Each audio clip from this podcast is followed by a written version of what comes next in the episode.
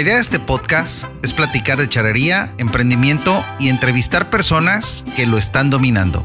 Esto es A Caballo. Atrévete a domar y dominar lo desconocido. Ingreso.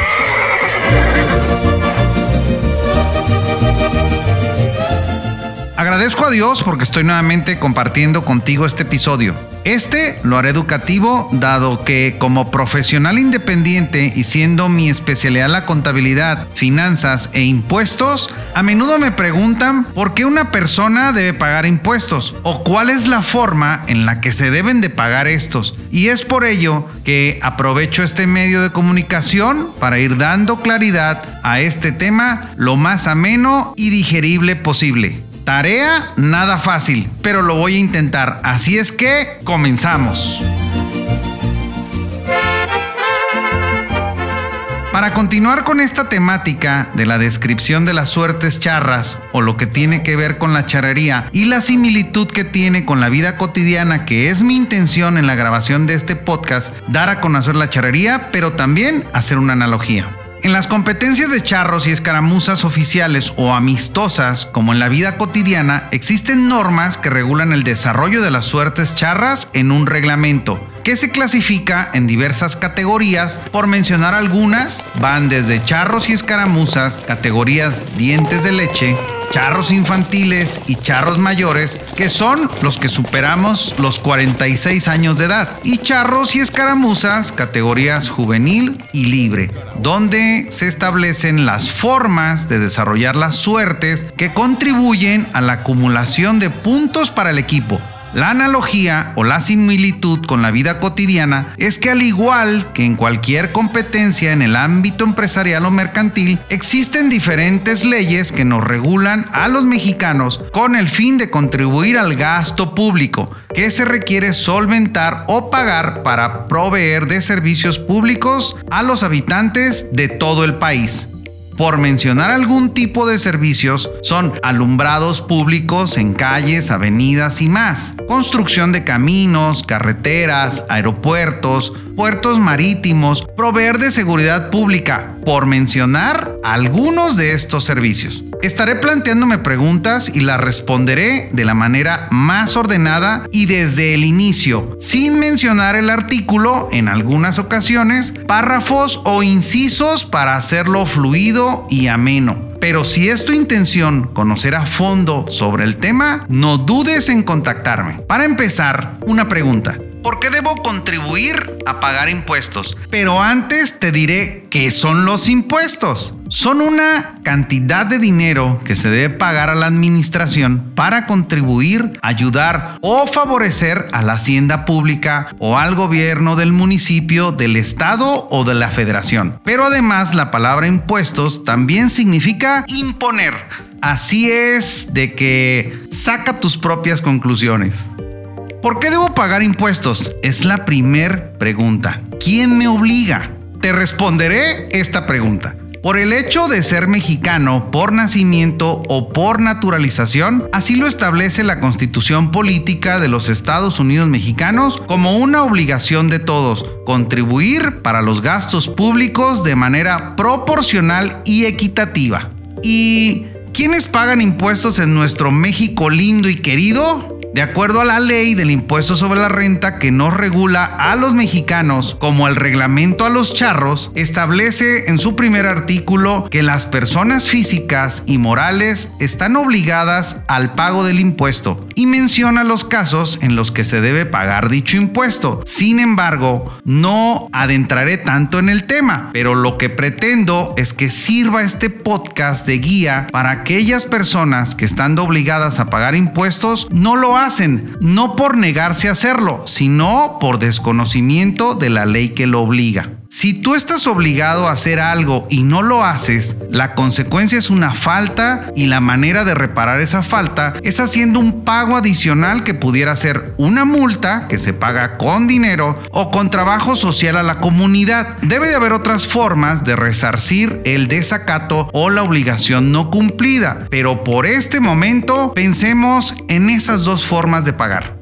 Te pongo un ejemplo de que el hecho de desconocer algo que por ley estás obligado a cumplir y no lo haces, no estás exento o a salvo de no pagar las consecuencias del incumplimiento. Imagina que una persona toda su vida la pasó en el campo y un día, por azares del destino, se ve manejando un vehículo y decide viajar a la ciudad. Llega al primer semáforo que está en luz roja, que significa, como tú lo sabes, que debe hacer alto total y esta persona, que la llamaré Gabriel, por ponerle algún nombre, sigue su camino, no hace alto, o sea, no detiene su vehículo. Y un agente de tránsito me detiene porque cometí una infracción al no respetar la luz roja. Mi respuesta es, yo no sabía que debía ser alto total. Es la primera vez que veo un aparato como este, o sea, el semáforo. La acción que hará el agente de tránsito es infraccionarme y me impondrán una multa, porque la ley de tránsito está establece lo que significan los colores del semáforo y es mi obligación, por estar en la ley, conocerla, respetarla y cumplirla. De igual manera, se aplica en el tema de los impuestos. El desconocimiento de la ley no te salva de no cumplirla.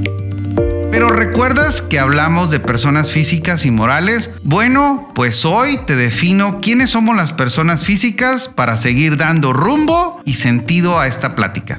Te explico y sé que aumentarás tu acervo cultural. Las personas físicas somos personas como tú y como yo, un individuo humano con existencia real y material que tiene la capacidad de ejercer sus derechos y contraer obligaciones dentro del marco de la ley. Un ser humano, por el simple hecho de nacer y existir, está dotado de un conjunto de atributos dados por el derecho, los cuales a su vez acaban con la muerte.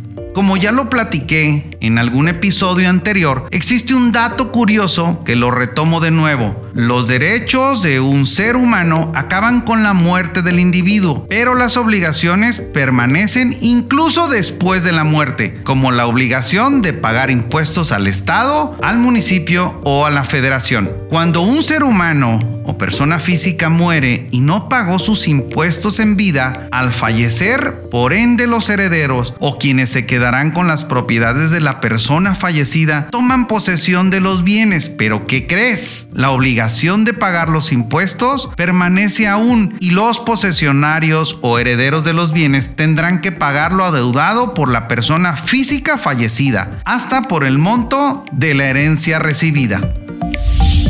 Otra pregunta, ¿En qué momento nace mi obligación de pagar impuestos como persona física? O sea, ¿cómo saber que ya debo pagar o contribuir al gasto público? Aquí te va la respuesta.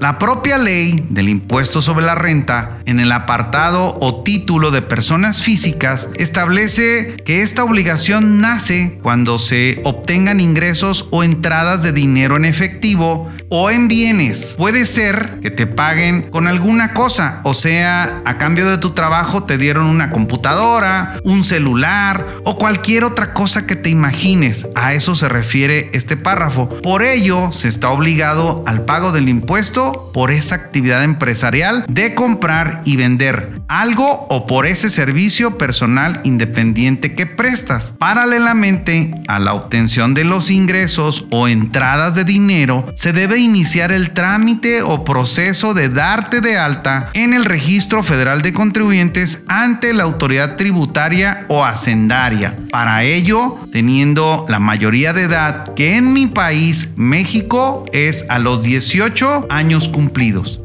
Se debe acudir con cita previa, o sea que se debe tener la hora, el día y el lugar exacto más cercano a tu domicilio, donde se iniciará el trámite para obtener el Registro Federal de Contribuyentes o RFC, como lo has oído en alguna ocasión, para que de esta manera se defina qué tipo de ingresos o entradas de dinero vas a obtener, que puede ser por la venta de algún producto, por la prestación de algún servicio o ingresos o entradas por comisiones o seas empleado de un negocio, por mencionar algunos de los tantos tipos de ingresos que puedes tener. Una de las disposiciones fiscales, como es el Código Fiscal de la Federación, establece en su artículo 27 que tanto las personas físicas, que ya vimos aquí quiénes somos, como las personas morales, de las que hablaremos en otro podcast, debemos declarar a la autoridad periódicamente y la obligación que tenemos de expedir comprobantes fiscales digitales por Internet por los ingresos que perciban o se reciban y por los depósitos que se reciban en las cuentas bancarias abiertas a nombre de la persona física o en las sociedades cooperativas de ahorro y préstamo como las que seguramente hay en el lugar donde vives. En resumen, y para que vaya quedando más claro este tema, que de verdad me está entusiasmando porque me apasiona, porque soy un apasionado en mi profesión, es que si vas a vender cualquier tipo de producto o cualquier tipo de servicio o tienes una cuenta de banco o de ahorro en las cajas populares donde comúnmente ahorramos y le haces depósitos, tenemos la obligación de informarle o declararle a la autoridad hacendaria cuál es la procedencia de ese ingreso y si es sujeta a pagar el impuesto correspondiente. Quiero hacerte la aclaración y ser enfático en lo siguiente. No siempre se debe pagar impuesto por los depósitos que te comenté, solo si vendiste o te pagaron, porque hiciste algún trabajo y lo depositas en alguna de estas cuentas. Ahora bien, para cerrar con este episodio que tiene muchísimo más que comentar, te diré que todos los que tenemos ingresos debemos contribuir o pagar el impuesto correspondiente, como lo dije en un principio, de manera proporcional y equitativa es otra forma de ser cooperativo pagando los impuestos que nos corresponden. Esto es similar a la carnita asada con los amigos. Para que se organice hay que cooperar, para que de esa manera no seas mal visto cuando le metes mano al asador y tomas un pedazo de carne o de lo que haya en la fiesta. ¿No lo crees? En otro episodio continuaré platicándote del proceso de cómo se obtiene el registro federal de contribuyentes y lo que se debe hacer para expedir los comprobantes por las ventas que hagas o por los servicios que prestes. Seguiré con esta temática de hacerlo lo más a menos posible y con analogías. Si quieres participar sumando a estos temas, no dudes en contactarme. En mi experiencia sé que no es fácil ni agradable escuchar hablar de impuestos y de pagar, o sea, de sacar dinero de los bolsillos, pero es una obligación y no estar enterado de las obligaciones o desconocer de los temas no te hace darle la vuelta a las multas. Recuerda el que se pasó el alto porque nunca había visto un aparato como ese. Él pensaba que era un adorno navideño de las calles. ¿Te gustaría ser podcaster o impactar más con tu podcast? En Intermedia Audio Producción ponemos la magia. Profesionales en producción de podcast. Contáctanos al 311-909-5942 o al correo intermedia.audio.gmail.com